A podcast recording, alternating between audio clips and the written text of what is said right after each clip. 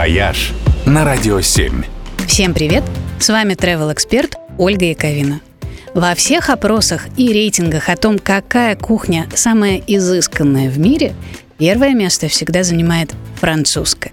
Хотя о ней есть много мифов и заблуждений. В частности, многие популярные и, казалось бы, чисто французские вещи родом вовсе не из Франции. Круассаны, например, придумали в Вене.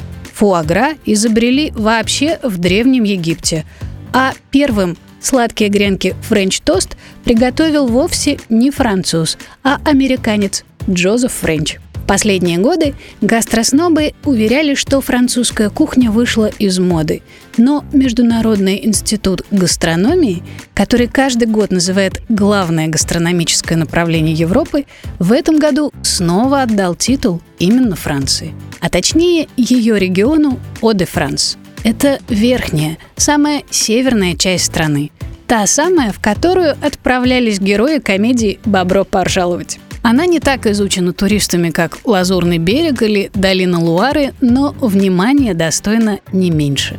Именно там расположен тот самый Дюнкерк, самый большой в мире готический Амьенский собор, город Падекале, откуда ходят паромы через Ла-Манш, и крупнейший рыболовецкий порт Франции Булонь-Сюрмер. А еще регион славится колоритными плавучими рынками, где продают овощи, фрукты и цветы прямо со старых деревянных лодок. Необычайно красиво.